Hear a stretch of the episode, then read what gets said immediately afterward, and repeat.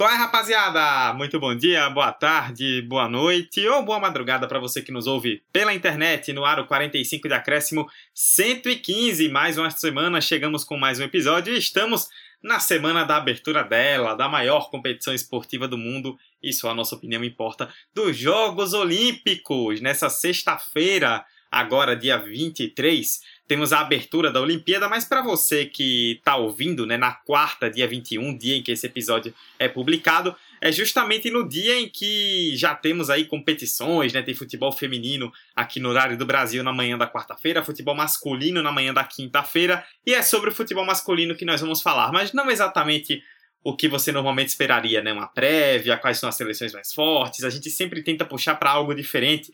E vamos falar um pouco sobre o peso do futebol masculino, né? Quanto vale o futebol masculino na Olimpíada? Existe um grande debate se o futebol masculino é realmente importante, se é apenas uma grande competição amistosa enfiada no meio da Olimpíada, se é legal, se não é legal. Muita gente tem opiniões sobre isso e vamos falar sobre isso agora, né? Trazer um pequeno histórico aí do futebol masculino olímpico e depois tecer as nossas opiniões sobre como vemos a competição em meio à Olimpíada. Para isso, mais uma vez, mais uma semana com mesa cheia, hein? Olha só que coisa. Eu, Eduardo Costa, estou aqui mais uma vez com eles. Emerson Esteves. Fala Dudu, Vitor, Roberta, caros ouvintes, episódio 115. A gente tá, ó, na correria. E olha, velho, esse episódio a gente vai conversar sobre muita coisa, especialmente sobre os Jogos Olímpicos. Chegamos na Semana Olímpica, né, na principal competição de esportes do mundo. E o tema é futebol masculino, né? Que tem muito pano para manga dentro dos Jogos Olímpicos. A gente vai destrinchar tudo para vocês ouvintes, então vem com a gente, ajeita seu fone de ouvido e bora que bora. Também ela, Roberta Souza, minha parceira de um caos que vai começar agora no Memória Olímpica. Olá, olá pessoal, é isso aí, a Olimpíada está vindo, graças a Deus, eu estava tão ansiosa por essa competição, vocês não têm noção. Eu e Dudu, particularmente, né, somos dois amantes das Olimpíadas e hoje a gente vai falar um pouquinho de, de futebol masculino olímpico, né, que difere um pouquinho sobre o futebol feminino, de como é visto. A gente até pode pensar em trazer esse debate um, num outro momento, mas hoje é para falar dos caras, é para falar dessa, dessa evolução do futebol na Olimpíada, entender um pouquinho como é que funciona a relação de FIFA e de COI nessa situação e entender um pouquinho mais o que é que pode ser feito, né, para tornar o futebol masculino mais atraente a, a quem assiste e aos próprios jogadores também para participar da competição. E por fim, Vitor Santos. Fala Dudu, Emerson, Roberta, mais um episódio de mesa, mesa cheia, muito bom, ainda mais para se tratar de Olimpíadas, né? Um torneio assim, sempre tem esse debate, né? Copa do Mundo, Olimpíadas, Olimpíada, Copa do Mundo. Acho que cada um tem o seu espaço sagrado na história do esporte mundial e certamente vale muito a pena conferir. E futebol masculino sempre tem aquela pulga atrás da orelha, né? E eu acho que é simples. São muitos esportes para se apreciar e futebol acaba ficando para trás, o masculino ao menos. E é isso que a gente vai debater aqui, tentar explicar, tentar justificar, enfim. Toca o barco do Duque, tem muita coisa boa para para se comentar. É isso aí, vamos falar sobre o futebol masculino então. Afinal, qual a importância, qual é o peso que a gente deve dar para o futebol masculino na Olimpíada? Vamos falar sobre isso no 45 115, simbora.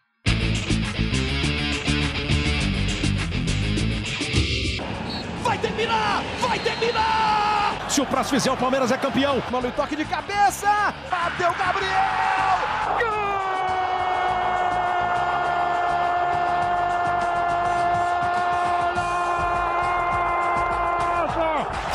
De quem?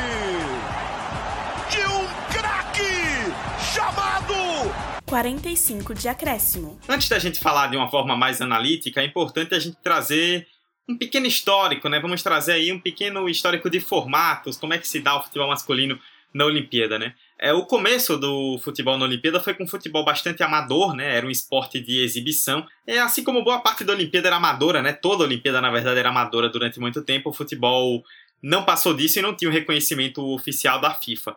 É, com o início da Copa do Mundo da FIFA, né, e aí, por exemplo, tem seleções como o Uruguai, que fizeram muito da sua fama durante as Olimpíadas nos anos 20, com o início da Copa do Mundo da FIFA em 1930, começaram as rixas com o Comitê Olímpico Internacional, o COI, e rolou uma mudança constante de regulamentos. Né? No início era uma coisa mais irregular, desorganizada e tudo mais.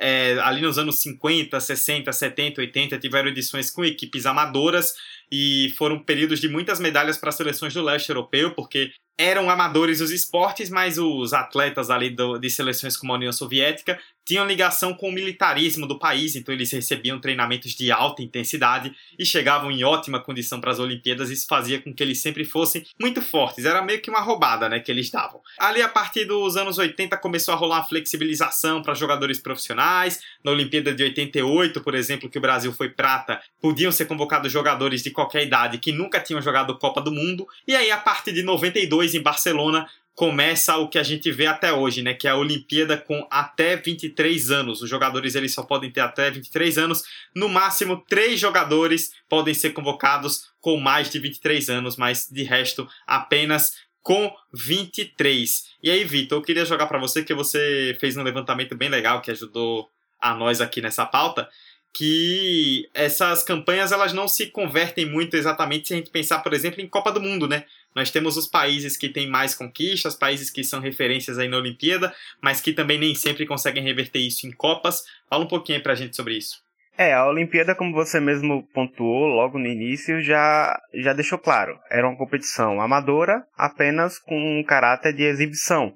Ou seja, é apenas uma forma de fazer um mini show ali em meio a tantos outros esportes que acabava tendo um destaque maior e uma e os olhares voltavam mais para esses outros esportes. E, consequentemente, assim como muitos outros torneios que no, na primeira metade do século passado acabava meio que demorando a engatilhar, a Olimpíadas foi uma delas por N razões. Uma delas é a, as disputas de regulamento que começou a partir da criação da Copa do Mundo, né? com a FIFA, que acabava tentando não fazer da Olimpíada um foco tão grande quanto a Copa do Mundo. E nesse bololô todo acabava tendo seleções que eram destaques em Copas e que não rendia tanto nas Olimpíadas. O Brasil é a prova disso. Você falou que a primeira medalha do Brasil foi em 84.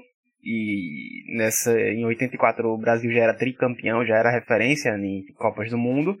E, mas a gente tem casos também à parte que pode se dizer que foram anos de ouro, já que seleções não conseguiram Copas do Mundo com tanto brilho, ou até conseguiram, mas não conseguiram estender mais esses anos de ouro, acabaram estendendo por meio da própria Olimpíada, como é o caso do Uruguai, que, enfim, rolou até um debate recente, né, tentando fazer com que as duas, os dois ouros do Uruguai de, nas Olimpíadas de 1924 e 1928 acabava servindo como a Copa do Mundo, por não ter ainda essa Copa do Mundo, por não existir ainda a Copa do Mundo.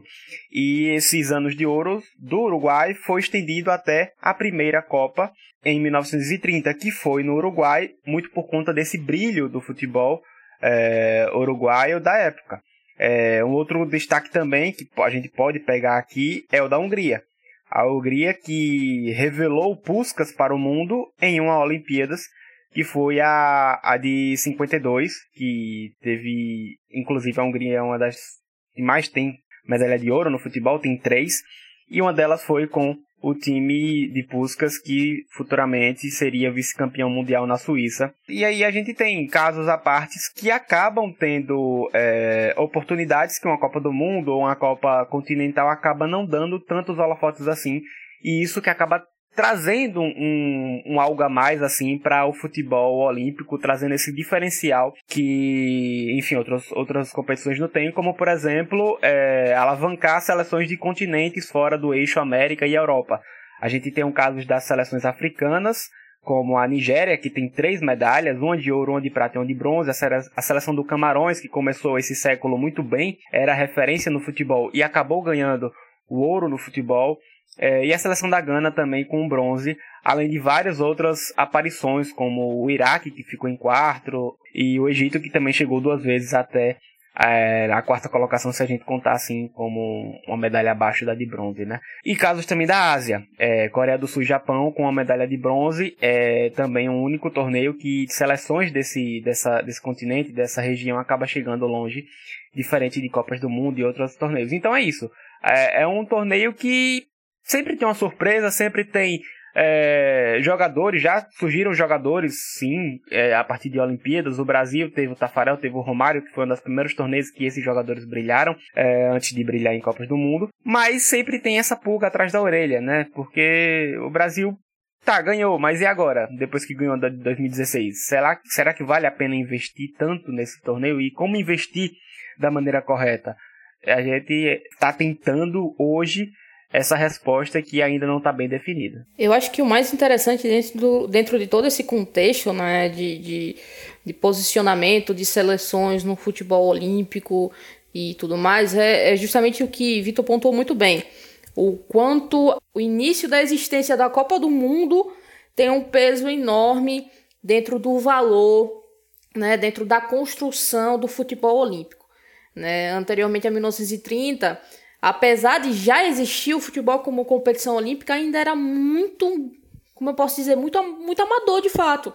Como a gente, a gente pontou sobre os jogadores, mas não era só sobre os jogadores, era também sobre a construção das equipes, era também sobre o preparo dos jogadores, era também sobre a estrutura que era dada. Então, muito desse futebol pré-1930, por assim dizer, dentro da Olimpíada, era realmente algo, como eu posso dizer, um embrião.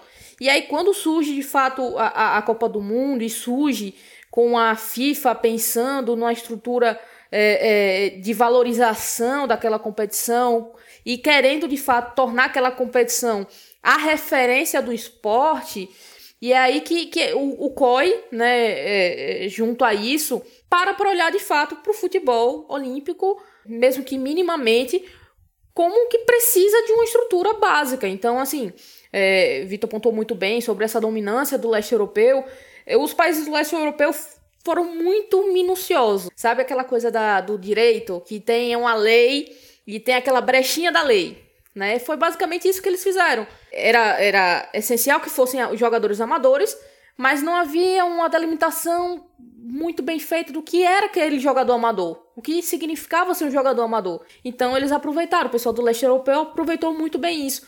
E em paralelo, a gente vê um crescimento da Copa do Mundo. A gente vê seleções que poderiam até não estar dando a, a, a devida atenção ao futebol olímpico, mas que com, a, com a, criação daquela imagem, com a criação daquela competição, com a, a, a, mensagem passada de que essa é a competição das seleções, passaram de fato a focar nisso. Então a gente vê o que, que Vitor pontuou: é, a, a, o Brasil aparecendo, Itália aparecendo, Alemanha aparecendo, outras grandes seleções que são campeões mundiais, mas que dentro da Olimpíada por si só não dão aquela atenção porque compraram a ideia da FIFA, compraram a ideia da Copa do Mundo mais do que a ideia do futebol olímpico. Então essa evolução, esse, esse paralelo de competições é muito interessante a gente pensar e a relação entre as duas instituições também. Então a gente vai com certeza chegar nessa, nessa parte das entidades, mas por enquanto esse, essa trajetória é muito interessante. A gente tem esse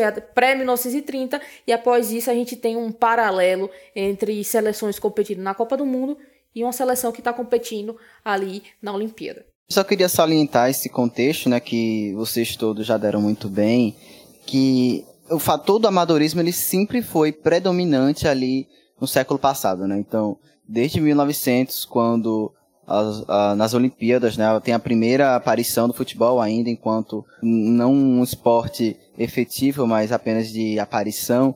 O amadorismo ele sempre teve presente porque o pensamento que se tinha ali pro futebol e pro esporte era algo enquanto uma um festejo, era algo enquanto uma sensação de se jogar e não quanto uma profissão. Então, antes ainda da Copa do Mundo, né, vocês citaram a Copa do Mundo de 30, que foi a primeira, já quando a FIFA foi criada, em 1908, já começa ali os primeiros embates da FIFA com o COI, que a gente vai se aprofundar depois.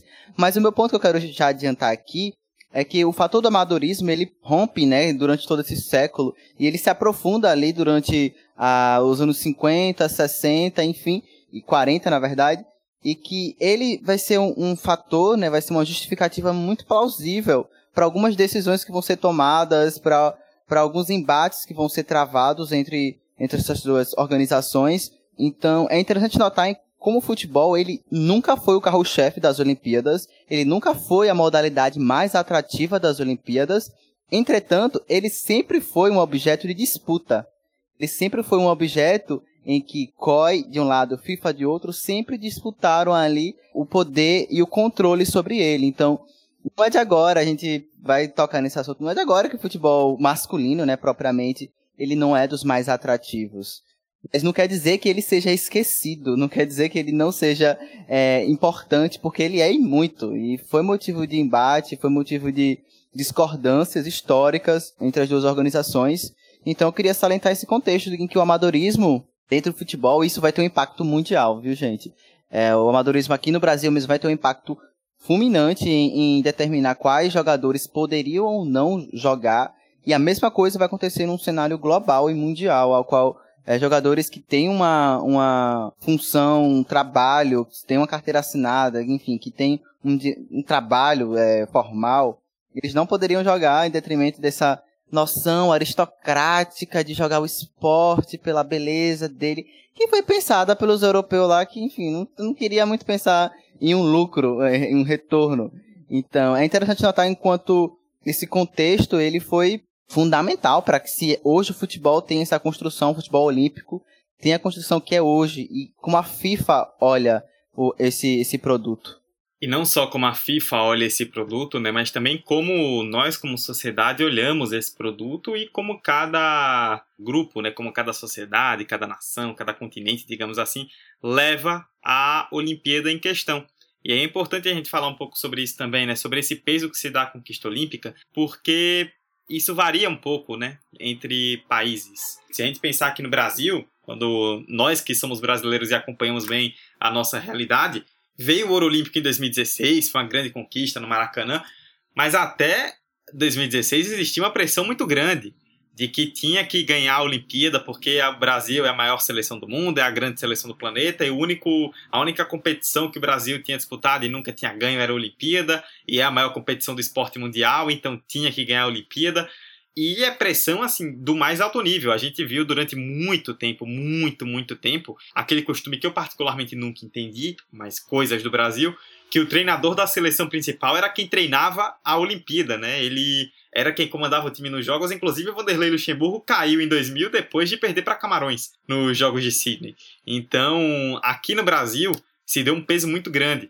E aí, é, Roberta, a gente sempre faz muitos episódios de futebol no Memória Olímpica, né? E até algo que nós gostamos de destacar, como para algumas nações, alguns continentes, por exemplo, vale mais do que outros, né? Se a gente observar, por exemplo, entre nações europeias, eles não costumam dar aquela importância para a Olimpíada, se bem que as pessoas acham falam que deveriam negligenciar a Olimpíada. Eu discordo completamente, vou falar sobre isso mais depois. Mas é, essas nações não costumam dar aquela importância para a Olimpíada, enquanto nós vemos, por exemplo, países sul-americanos ou da própria América Central, América do Norte ou africanos que dão uma importância muito maior ao torneio olímpico, né? Isso acaba variando muito de qual espectro eles enxergam os jogos. É, tudo isso complementa muito aquilo que eu, que eu comentei anteriormente pensando que a consolidação do, do futebol olímpico ocorreu em paralelo ao, a, ao surgimento e a essa, esse crescimento exponencial do valor da Copa do Mundo, é esperado que haja uma reação diferente para as competições.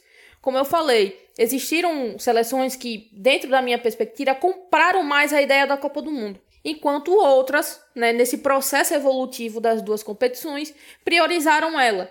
Então, quando a gente fala do, do leste europeu, né, dessa, dessa vasta conquista, não foi só durante uma década, foram durante várias décadas, coisa aí tranquilamente de quatro décadas em que o leste europeu esteve dominante na Olimpíada. Por quê? Porque para eles, dentro dos critérios que eram estabelecidos pela competição, eles viram uma maneira de ter vantagem em relação aos outros países. E a gente para para pensar, por exemplo, no Brasil, como eu já comentei anteriormente. A gente chega para ter nossa primeira medalha, como o Emerson comentou, já com três Copas do Mundo. Então, assim, é, é, claro e evidente que algumas seleções compraram mais a ideia da Copa do Mundo, porque viram mais possibilidades dentro da competição, de como, a, a como foi estruturada, de como foi montada, é, de como ela é gerida também, quem sabe. Porque, como a gente falou, né, existe sim a, as diferenças entre as duas uh, entidades aí, a FIFA e o COI, e outras que viram mais possibilidades dentro do futebol olímpico. E isso tá, tá, tá tudo bem, sabe? É uma questão de ver também onde há mais possibilidade para você mostrar a qualidade, onde você consegue também trabalhar, quem sabe, uma base, uns futuros atletas, usar talvez a, a competição olímpica como um, preparativo, por assim dizer, para os atletas mais jovens, para eles terem uma vivência de grande competição, quem sabe, não necessariamente com um peso de vitória, que eu acredito que foi muito que a Alemanha fez durante toda a sua trajetória. Para vocês verem, a Alemanha veio ganhar uma medalha olímpica em 2016 com a prata, né? Mas a gente pensa na Alemanha multicampeã, né, da Copa do Mundo. Por quê? Porque para eles sempre pareceu mais uma competição de preparação para o que viria depois. Então, assim, é claro que a gente pensa no peso, né? Essa diferença de, de, de valor que é dado por cada seleção, mas é sempre bom a gente parar para pensar não no valor em si que é dado pela, pela, pela seleção, mas sim no porquê que isso acontece, né? Por que, que, que eu dou mais valor para o futebol olímpico nesse sentido? Tenho mais possibilidades aqui? Se sim, vamos investir, né? Vamos pensar é, é, nessa competição de uma melhor maneira, vamos, vamos preparar de uma forma melhor. E no Brasil, eu acho que o grande ponto de diferença do Brasil para os outros países nesse contexto é o que você bem comentou, Dudu. A pressão, é claro, é evidente, mas também por não ter nunca conquistado aquela medalha. Os atletas foram com vontade porque nunca ganharam aquela medalha. É diferente se a gente parar para pensar no futebol olímpico hoje, o masculino hoje, em 2020 indo para Tóquio. Os atletas não vão ter a mesma gana, talvez tenham, mas a mídia não vai olhar com os mesmos olhos, porque não é no Rio, porque não seria a primeira medalha de ouro, porque, claro, tem um grupo de atletas diferentes, não tem o maior astro da seleção principal jogando. Então, assim, é, é, é, dentro desse contexto, perde valor. Mas perde valor para quem, né? Para aqueles atletas que vão para a Olimpíada, com certeza eles vão super empenhados. Mas é uma perspectiva externa, né, que acaba interferindo dentro desse contexto todo. E só uma pequena estatística, antes de a imersão completar, você citou, Roberta, o caso alemão, e eu estendo um pouco para o continente europeu como um todo, né? Já a, a primeira Olimpíada, né, como eu citei, que teve atletas sub-23, né, que começou esse regulamento que nós vemos até hoje, é Barcelona 92. E de lá para cá, a Espanha, nessa Olimpíada de Barcelona, foi a única seleção europeia que ganhou ouro. De lá para cá foram Nigéria, Camarões, Argentina, duas vezes México e Brasil, e com várias finais, inclusive, entre países fora do continente europeu, né? Então, já tem ano que vem, 2022, vão fazer 30 anos, por exemplo, que uma seleção europeia não ganha o futebol masculino na Olimpíada, né? Enquanto isso, vemos outras seleções, outros centros se destacando muito mais nesse sentido. Eu acho que é um processo muito de descentralização, né? De potências que historicamente se consolidaram dentro do futebol, né? Dentro da Copa do Mundo. Então, é, essa possibilidade. Eu acho que a palavra-chave que Roberta falou ela é muito boa. Possibilidade. A possibilidade que, a, que as Olimpíadas dão para países que historicamente não conseguem furar ali um, uma barreira dentro da Copa do Mundo, as Olimpíadas é um palco perfeito. Primeiro que você não tem os principais jogadores das equipes, né? Das, das equipes a nível mundial. Os principais jogadores da Eurocopa e da Copa América, não, eles não estarão agora na, nas Olimpíadas. Então, já tem uma queda ali de, de discrepância técnica. E um outro fator eu acho que é interessante, enquanto esses jogadores de 23 anos ou mais, 24 agora, que podem ser selecionados, é sempre uma incógnita. Eu acho que é sempre muito difícil a gente cravar favoritos e, e destacar algumas seleções antes da competição iniciar, porque Primeiro que os plantéis, eles são muito é, instáveis, assim, no sentido de que não há uma linearidade. É uma roleta russa, né, amigo? É, é uma roleta russa, é isso. Ninguém sabe. É um bololô. É um bololô de gato, entendeu? É um bololô. E isso torna com que seleções que uma Copa do Mundo não teriam uma chance, as Olimpíadas, elas podem beliscar aqui um bronze, uma prata ou até um ouro. Então, é por isso que a gente vê seleções asiáticas, seleções africanas e seleções da América Central ali com destaque um protagonismo, porque além da qualidade técnica que essas seleções elas possuem, os adversários, eles, enfim, os europeus mesmo, eles não olham com tanta com tanto tesão assim para as Olimpíadas, sabe? A Espanha foi a última a ganhar, foi em 92 e foi em casa. E um outro fator que eu queria só pontuar para finalizar essa minha parte é que em 78, vou confirmar aqui nas minhas anotações, porque eu me perco às vezes. Em 76, na verdade, houve a criação da, do Mundial de Juniores, né? Agora o Mundial Sub-20. E na época o presidente da FIFA era o João Avelange, o nosso brasileiro João Avelange. E isso foi um sinal aqui, claro, da FIFA mandando um recado para as Olimpíadas, né? Pro COI, na verdade. E mesmo que posteriormente a idade fosse um fator fundamental, que ela é hoje, só nos anos 90 ela seria, nos anos 70 já a FIFA já tinha instituído uma competição a nível mundial da FIFA, é um, que já preparava esses jogadores para disputar uma Copa do Mundo. Ou seja, aqueles jogadores que estavam disputando aquele Mundial Juniores lá em 76, 77, desculpa, é, eles já tinham a mentalidade de disputar a Copa do Mundo, não disputar a Olimpíada. Então, quando já nos anos 90 vem a, a legislação toda do abaixo de 23 anos, os jogadores já estão com um foco, tem uma base já de competições é, juniores da FIFA, não das Olimpíadas. Então, todos esses embrólios aí fazem com que seleções que possam vir a ter é, uma, uma garotada muito boa, mas que não consegue ter bons frutos numa Copa do Mundo, que, enfim, tem outras questões, outros formatos, dentro das Olimpíadas elas conseguem furar essa bolha e conseguem, enfim, colocar esses tidos, esse grupinho seleto, Brasil, Alemanha, e outros na roda, sabe? E esses países depois, é muito engraçado, esses países depois julgam como se fosse um fracasso. Ai, que tragédia, perdeu, não sei o quê. Tá, mas é a pergunta que a Roberta fez. O que levou isso a acontecer? Eu acho que é uma pergunta chave, sabe? Acho curioso que se a gente parar para ver edição por edição das Olimpíadas, talvez seja o único torneio de futebol, no caso seria o futebol olímpico, é o único torneio em que cada edição tem uma, um peso diferente para cada país. O maior exemplo disso é o Brasil e vários outros que Dudu já citou agora depois de 92 com seleções fortes do continente europeu que não chegam lá na frente. E assim, o Brasil foi campeão e teve toda aquela mídia, toda aquela aquela imagem de Neymar chorando quando marcou o pênalti e todo aquele peso tirado das costas por N razões e não só pela ausência do título. Eu acho que esse peso que se deram às Olimpíadas do Brasil, que faltava, de que precisava. O Brasil não precisava das Olimpíadas para mostrar que era um dos principais futebol do mundo, mas foi preciso depois de uma Copa do Mundo que tomou um 7 a 1 da Alemanha. Foi preciso porque eram as Olimpíadas no Brasil. Foi preciso porque era um título que faltava à seleção no Maracanã um título internacional que tem seu peso, por mais que para alguns não tenha. E foi preciso por, por ser talvez uma revanche contra a própria Alemanha, mesmo em proporções totalmente diferentes. Então sempre tem um porquê por conta disso. Sempre tem um, um porém para você elevar a, o valor daquela edição. E isso não é na Olimpíada como um todo, é em cada edição tem um peso específico. Um exemplo do nosso vizinho é, é a Argentina. A Argentina foi bicampeã recente, 2004 e 2008. No 2008 teve Messi. Só que o que se falava na grande mídia, e principalmente aqui na grande mídia do Brasil, é que Messi não tinha ainda um título de peso com a Argentina. Tem a, o ouro da, da seleção da Argentina.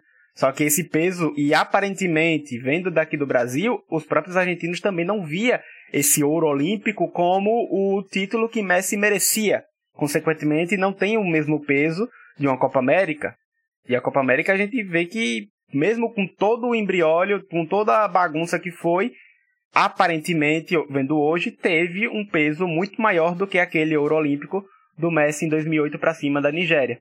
E, enfim, eu acho que é isso. Cada país tem um ponto específico. E isso que torna, talvez, uma Olimpíada, um, o futebol olímpico, uma, um esporte tão único, com histórias únicas. A questão do, de não se valorizar as Olimpíadas não é por falta de história específica, por falta de contexto. Não, é rico, é riquíssimo. Mas eu acho que é justamente por conta dessa oscilação é, muito dependente de N fatores. Ô, Vitor, só para me complementar isso que você falou, e tem um outro fator que a gente sempre martela aqui no 45, que a natureza, o brasileiro, e aqui a gente fala brasileiro torcedor e brasileiro mídia, é resultadista. Depois dos fracassos anteriores da, da Copa do Mundo, as Olimpíadas no Brasil estão com obrigação. E no, eu acho que uma coisa importante é que era analisar o resultado pelo resultado sem, e de, desconsiderando o contexto.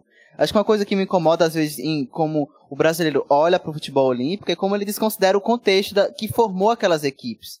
Aqueles jogadores, eles não jogam juntos. Eles são jogados ali de última hora, com dois, três amistosos, assim, antecedendo os Jogos Olímpicos, se virem. Sabe? Então, é um torneio de tiro, tiro curto, a, a, surpresa é um fator importante, é... Enfim, tem uma série de elementos. O futebol não ser realmente uma modalidade mais atrativa dos Jogos Olímpicos. Tem outros esportes que se consolidaram dentro, dentro dessa competição. Mas o brasileiro ainda enxerga, é, e aqui é uma crítica, uma autocrítica, na verdade, pode ser, não enxerga, e desconsidera. Então, o que se tinha na época era muito um. A gente precisa chegar nesse resultado. O, o, o meio, não sei, o fim é o que importa. Vamos tirar esse peso das nossas costas. E eu acho que uma coisa que me pega muito, qual foi o legado daquele título? Eu sou do, do tipo que não necessariamente que haja uma modificação estrutural pós um título para que a gente veja um resultado. Não sou adepto a isso. Mas a minha questão é, a gente modificou o nosso olhar dos Jogos Olímpicos masculino pós a conquista no Rio 2016? Eu acho que essa é uma pergunta que eu sempre me faço. E em 2021, a gente, enfim, estamos gravando aqui, não começou. Não vou fazer nenhum prognóstico, e essa não é a minha intenção. Mas a abordagem midiática que a gente já tá vendo é muito mais branda, é muito mais. Ah, é mais uma competição, né? Ah, Neymar não vai. Ah, alguns clubes europeus vetaram a participação de alguns atletas. Ah, mas além disso, o que simboliza o futebol olímpico para outros países, além do próprio Brasil depois da conquista, sabe? Então, fica ainda agora uma, uma narrativa superficial, sabe? E que eu pensava, não imaginava que seria diferente, na verdade. Mas uma possibilidade era que pós-título a gente tivesse uma, uma noção mais complexa, sabe? Olhasse os Jogos Olímpicos de masculino, né, futebol, mais complexo. E isso não se concretizou. Eu vou além do além que Emerson foi. Eu acho que as Olimpíadas têm esse peso, e sempre teve esse peso, por mais que indeciso no Brasil, por conta, vamos ser sinceros aqui, de uma média abaixo das seleções que mais conquistam medalhas nas Olimpíadas. O Brasil nunca foi essa, esse país que ficava ali entre primeiro, segundo ou terceiro colocado na tabela de medalhistas principais.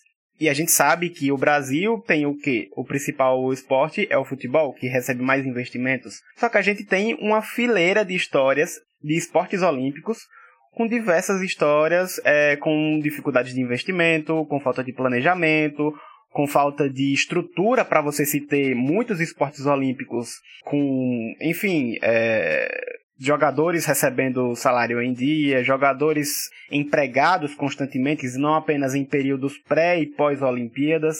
Então, assim, se a gente não tem uma, uma diversidade de estrutura e qualidade para os jogadores olímpicos fora do futebol darem, trazerem esse ouro pra gente, a gente tem que esperar de quem recebe investimento. E hoje quem recebe investimento no Brasil é o futebol. Então acaba automaticamente gerando esse esse efeito dominó. Não sei se deu para entender, mas eu acho que deu, não sei, espero que sim. E vou levantar outra bola aqui, tá? Que eu acredito que seja muito muito relevante dentro desse contexto. Os últimos anos, as últimas Copas do Mundo que a gente vem vivenciando, a gente não vem tendo continuidade de elenco. E a gente já viu o, o, o que seria essa continuidade de elenco. É jogadores que mantêm um nível entre duas Copas do Mundo e estão presentes em duas Copas do Mundo a gente não vem tendo continuidade, a não ser pela, pela nossa grande estrela que é Neymar e alguns outros poucos jogadores. Então, a gente vem já já assistindo, já presenciando dentro do contexto de Copa do Mundo, uma seleção brasileira que não tem uma regularidade, ou seja, que não ao longo da Copa do Mundo, e a gente está falando de uma era Tite que já vem há alguns anos, a gente não vem tendo melhora de futebol. Agora, imagina isso dentro de um contexto que os caras, justamente o que Emerson pontuou, os caras se reúnem para jogar a Olimpíada. Eles não têm continuidade, até porque tem a limitação da idade. Então, não tem continuidade, tem limitação, é, a preparação não é vista da mesma maneira, até mesmo para os clubes do, do, dos atletas, não é visto da mesma maneira. Então, como é que você garante, né? Se você, a gente já não está conseguindo garantir para a Copa do Mundo, uma consistência. Como é que a gente garante uma consistência é, e, e, e, justifica a, dessa forma a pressão para uma seleção olímpica que não tem a, a, isso por natureza. Então, qual é o nosso critério? É justamente isso que, que Emerson levantou. Por vezes a gente só pensa no resultado final. A gente não pensa em todo o contexto. Ganhar uma medalha olímpica, seja ela qual for, é para você ficar louco, maluco, porque é a maior competição do planeta. Só que pro futebol, pensando como o maior esporte do mundo, pensando no ego também dos jogadores, na questão dos próprios clubes onde esses jogadores estão, é deixar de lado. Mas para qualquer outro esporte, você ganhar um bronze é uma extrema vitória. Por que é? Você tá ali entre poucos. Só que a forma como é construído o futebol olímpico fez pensar muito como um torneio de verão e não como uma competição de verdade. Então acho que é, é, é isso que fica. A gente está vendo Daniel Alves indo para a Olimpíada. A gente está tá vendo Diego Carlos indo para a Olimpíada. A gente está vendo Santos ir para a Olimpíada. Gente, assim, não, não querendo desmerecer os atletas, mas qual o critério? Sabe? Qual, qual o critério? Porque esses caras, ah, porque eles não tiveram oportunidade da seleção principal? Tá, e aí? Não tem nada a ver uma coisa com a outra. Entendeu? Não tem nada a ver uma coisa com a outra. Não, não deve ser visto como uma bonificação. O cara tá indo pra uma Olimpíada, bicho. É pra ser o, o supra-sumo do desejo. Mas não é porque existe, sim, ego. E aí essa é questão que eu, tô, que eu tô querendo levantar. Continuidade de trabalho, que a gente já não tá vendo dentro do, do escopo de, de Copa do Mundo, né? Continuidade de trabalho e evolução. E aí a gente espera, né, tem essa pressão pro futebol olímpico. É, só vou complementar rapidinho. Eu, como apresentador, tô falando muito pouco hoje, né? Porque o debate tá rolando solto e eu tô aqui adorando. Eu tô só ouvindo, ouvindo, ouvindo. Mas, bem rapidamente, eu concordo muito com o que Roberta citou e o que vocês já tinham dito antes, né? A respeito dessa forma de ver a Olimpíada. Eu não tô aqui, tipo, beleza, eu sei que eu sou um defensor da Olimpíada, então pode ser um pouquinho enviesado. Eu não tô aqui, tipo, é claro, a Olimpíada, eu sei que não é a competição mais importante do mundo em relação ao futebol. Tem uma Copa do Mundo que é difícil de lutar. É, é difícil a gente é, ficar naquele conceito, né? Ah, é seleção principal. Ah, não é seleção principal, porque são jogadores até 23 anos, tal, não sei o quê, tirando algumas exceções. Mas um conceito que eu particularmente contesto um pouco hoje em dia é quando a gente fala que, ou quando muitas pessoas falam, que a Olimpíada não é um título pela seleção profissional. Porque, assim, esse conceito de amadorismo vai muito do que a gente trata a Olimpíada lá atrás, de quando a Olimpíada, durante muito tempo, foi realmente uma competição amadora. Hoje não é mais. Por exemplo, eu vi muita gente comentando agora durante a Copa América que o Messi não tem um título profissional pela Argentina. Cara, o Messi ganhou em 2008. Em 2008 ele já jogava no Barcelona. Tinha o Agüero que já jogava no Atlético de Madrid. O Riquelme foi o único jogador daquela Argentina acima de 23 anos já era super vencedor pelo Boca Juniors. Tinham vários jogadores, eu tô até checando a lista aqui no. Dudu, enquanto você checa, ah. eu, eu discordo também desse pensamento, porque o título é de primeiro patamar. Agora, a seleção não é a principal. É, para mim, meu ponto-chave sempre é esse. É um título profissional. Exato. É justamente isso, amigo. Então, qual é o critério? Entendeu? Qual é o critério para ser, ser assim? para ser visto dessa forma? Além de ego, além de, de, de de uma perspectiva errônea da competição. Não tem outra coisa. E como a gente já tocou, como é pensado, como esses, esses embates entre COI e FIFA, é, eles suscitam por esse tipo de, de, de, argumento, entendeu? Porque eu acho chulo também. Mas não é tirado da, da cabeça, sabe? Acho que tem um, tem um. faz um sentido. Mesmo não concordando. Por exemplo, aqui até catei a lista dos 20, dos 18 convocados, né, na verdade, ali pro, pro futebol olímpico argentino, daquele time de 2008, três jogadores jogavam no futebol argentino.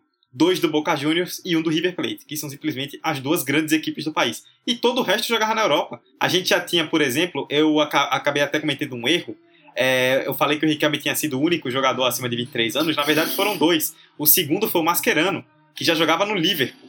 A gente tinha jogador do Benfica, tinha jogador do Bayern de Munique, do Valência, do Real Madrid, do Barcelona. Então, assim, é, é beleza, pode não ser a, a seleção principal, mas como que isso não é uma seleção profissional?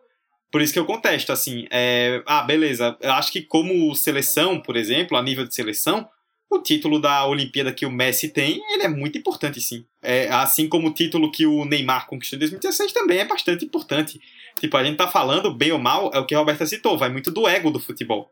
E da questão da FIFA com o COI. Porque, bem ou mal, é a maior competição esportiva do mundo.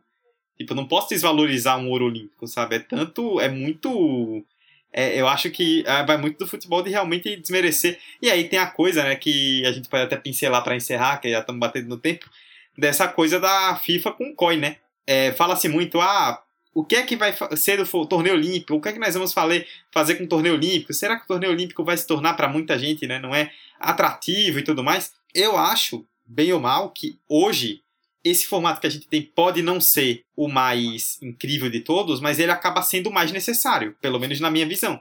Porque qual é o embrólio? O COI, ele não quer atletas que liberem geral o futebol para não competir com outros esportes, porque bem ou mal a Olimpíada é uma vitrine para muitos, muitos, muitos esportes. E os atletas, as federações, obviamente, não vão gostar de perderem essa vitrine, porque todas as grandes estrelas do futebol estão lá. E a FIFA também não quer porque ela tem um ativo muito importante que é a Copa do Mundo. Então, para ela, você liberar geral na, na Olimpíada seria meio que, claro, a Olimpíada tem um número de seleções muito menor, mas entre boas aspas, tem uma Copa do Mundo a cada dois anos. E para a FIFA, pelo menos nesse sentido, não é o ideal, a não ser que seja um produto dela, né? A não ser que seja uma Copa do Mundo da própria FIFA, ela não vai querer dividir esse protagonismo. Tanto que o futebol olímpico não é chancelado oficialmente pela FIFA, ou seja, não é uma data FIFA. Se o, a seleção convoca, o clube tem o direito de não liberar. Ele não é obrigado. A gente viu, por exemplo, aqui no Brasil, o embrólio que teve com Pedro, Vinícius Júnior e Rodrigo também pelo Real Madrid não foram liberados porque os clubes não quiseram abrir mão desses jogadores para a pré-temporada, uma vez que a FIFA não obriga isso. Não, e sendo bem sincero para vocês, eu não vejo esse embrólio, esse nó sendo desfeito. Porque nenhuma das duas partes tem interesse. Nenhuma das duas partes, ela, eles querem fazer esse movimento de vamos sentar e vamos tentar discutir. Porque vai mexer estruturalmente com competições que, querendo ou não, estão consolidadas. As Olimpíadas é a principal competição, enfim, a nível de esportes geral, consolidada. A Copa do Mundo, consolidada. Então eu não vejo eles fazendo essa, essas mudanças estruturais. E assim, quem perde é a gente que consome. Porque eu, se eu quisesse. Porque o título de, de Olimpíada, ele é muito importante. Mas era muito bom ver também os principais jogadores das seleções tendo o direito de jogar, sabe? Tendo o direito de defender a seleção numa Olimpíada, ganhando uma medalha olímpica. Porque é um mérito esportivo importante. E sinceramente, isso nunca vai acontecer. A não ser que seja um dos jogadores acima de 23 anos. Então, eu acho que é o que Dudu falou, o caminho é mais ou menos esse também. Eu vou com o Dudu. Eu acho que é o modelo que atualmente serve, mas ele não é atrativo. E ele não é logisticamente pensado para esses jogadores.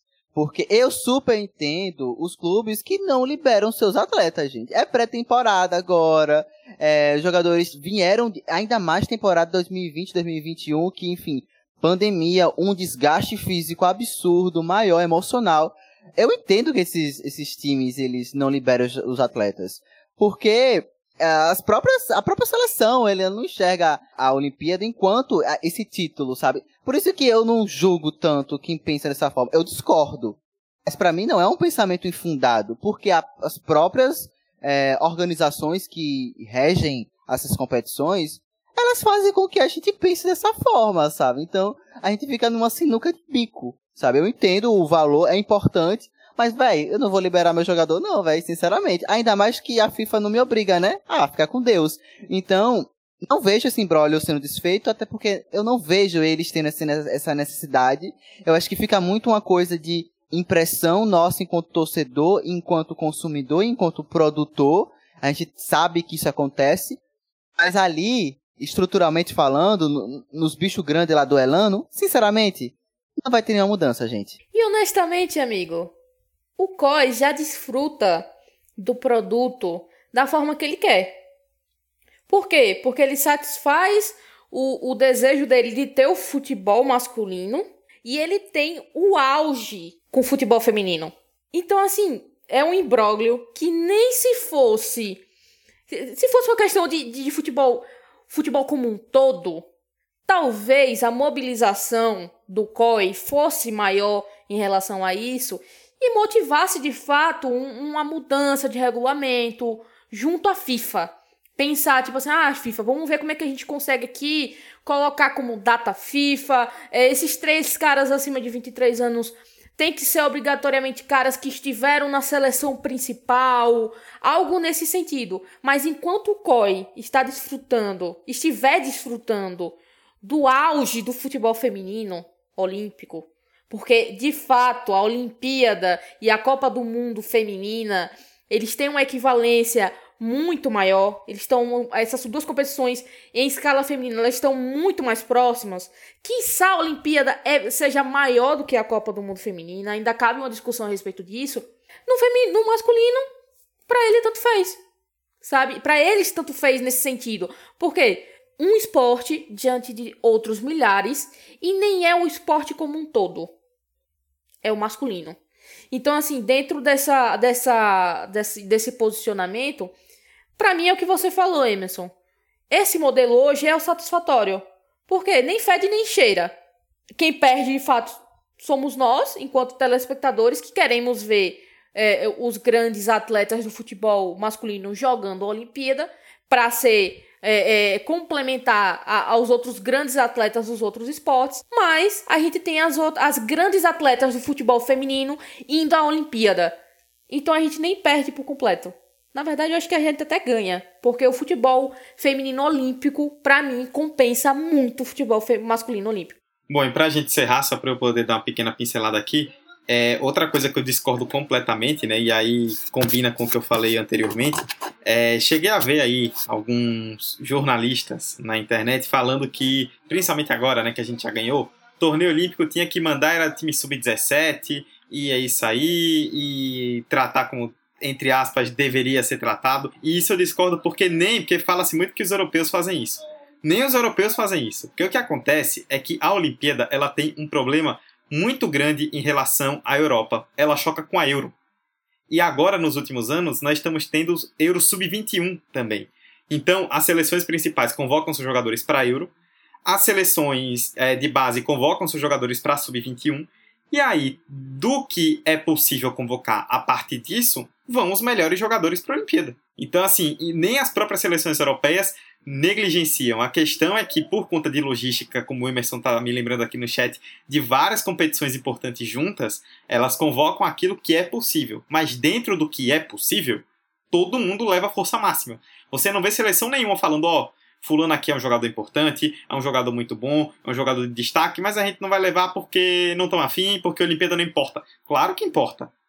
Claro que importa. A gente vê jogadores hoje com mais de 23 anos, já consolidados no futebol mundial, querendo jogar a Olimpíada. O Neymar falou que gostaria de jogar esse ano de novo, acabou não indo, mas queria. O Gignac, que é um cara de grande carreira no futebol francês e agora no México já há anos, ídolo do Tigres, vai jogar pela seleção francesa. O próprio Sérgio Ramos, que é um cara que já ganhou muita coisa pela Espanha, falou que tinha interesse em jogar, acabou não sendo convocado. Então, grandes jogadores também gostam de estar na Olimpíada sempre que possível. Normalmente a logística não permite, mas a partir do momento que for permitido, quem puder ser convocado tem que levar força máxima mesmo. A Olimpíada é uma competição importante e não pode ser menosprezada.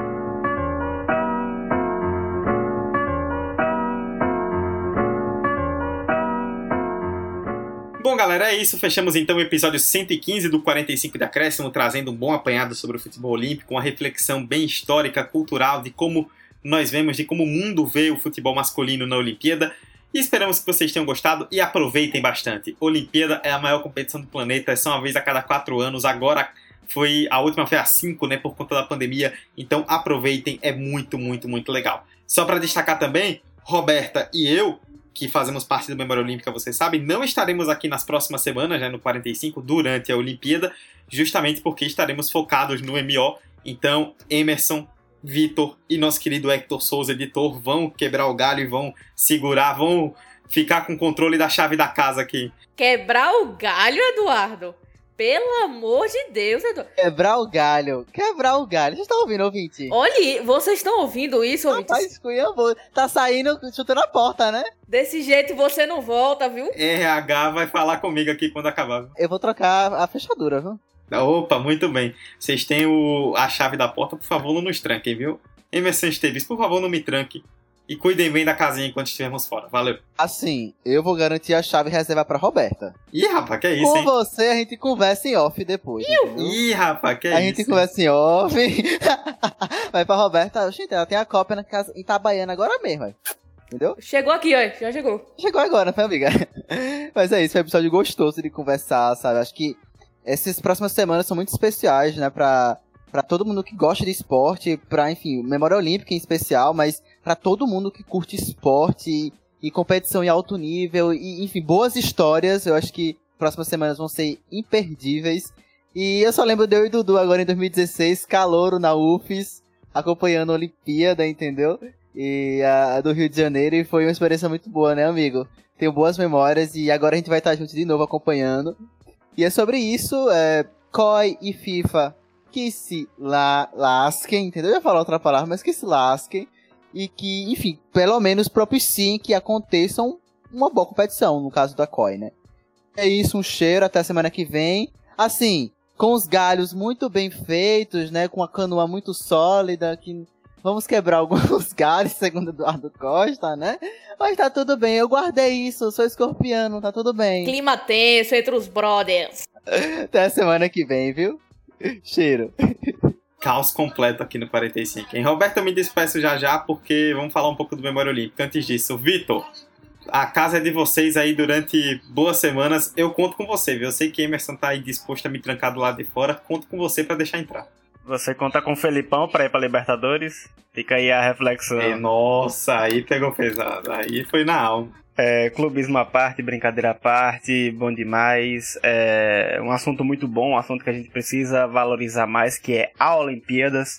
A gente tem que valorizar os atletas que participam, a gente tem que valorizar cada vez os esfor o esforço e o sacrifício que muitos fazem para poder conseguir medalhas de ouro. Infelizmente, acaba sendo a única alternativa para muitos atletas, principalmente brasileiros, por conta da falta de estrutura, da falta de gestão das confederações e das instituições que regem os esportes olímpicos, fora das Olimpíadas. E, enfim, valorizem, assistam bastante, torçam bastante. E é isso, um grande cheiro a todos e até semana que vem com o meu amigo Emerson, que certamente a gente vai quebrar um galho, né, Dudu? Que é isso, os caras me marcaram mesmo por esse negócio aí. Eu te avisei. Roberta, aproveitando que você falou aí, vamos nos despedir, né? Como eu disse, ficaremos um tempinho aí um pouco distante do 45, mas no Memória Olímpica com um episódio a cada três dias, a partir dessa quinta-feira, dia 22, voando cobertura olímpica lá em cima. Então sigam o Memória Olímpica, arroba Olímpica Memória nas redes sociais, no seu agregador favorito. Roberta, agora é Olimpíada na veia, viu? Agora é caos completo. Rapaz, eu já tô preparando aqui. Minhas horas de sono já estão todas invertidas, que eu já me preparei durante essas duas semanas, né? Tô conseguindo já segurar meu sono até as 5 da manhã para dormir ao longo do dia, então tá tudo certo, a gente vai conseguir fazer direitinho. Por favor, nos acompanhem no Memória Olímpica. Não deixem de acompanhar o 45 aqui com os meninos, por favor, que eles também vão trazer muito conteúdo nos próximos episódios que tem é, Olimpíada envolvida, então não percam tá? Vão nos acompanhando aí, porque de fato é informação em tempo real ou até mesmo históricos não vai faltar, então acompanhem-nos, né? Porque vai ter muita coisa boa lá no MO e aqui no 45 também. Então, até breve, galera, né? Depois das Olimpíadas, eu e Dudu a gente volta normal pra cá. Por enquanto, desfrutem desses maravilhosos. Você de certeza, viu, amiga? Você volta. É, eu tenho certeza que eu já tô com a chave. Dudu a gente já não sabe. Mas desfrutem bastante desses maravilhosos aqui, entendeu? Que eles vão trazer muito conteúdo, podem ter certeza. É isso aí. Ouçam 45 e sigam também, arroba 45 da Acréscimo aí nas redes sociais. Ouçam Memória Olímpica, arroba Olímpica Memória nas redes sociais. Conteúdo de futebol no 45, muito conteúdo de Olimpíada no Memória Olímpica, conteúdo de alto nível. E vamos lá que agora é esporte na veia e aproveitem a Olimpíada tanto quanto nós vamos aproveitar. 45 está de volta na semana que vem e aguardamos vocês. Tchau, tchau.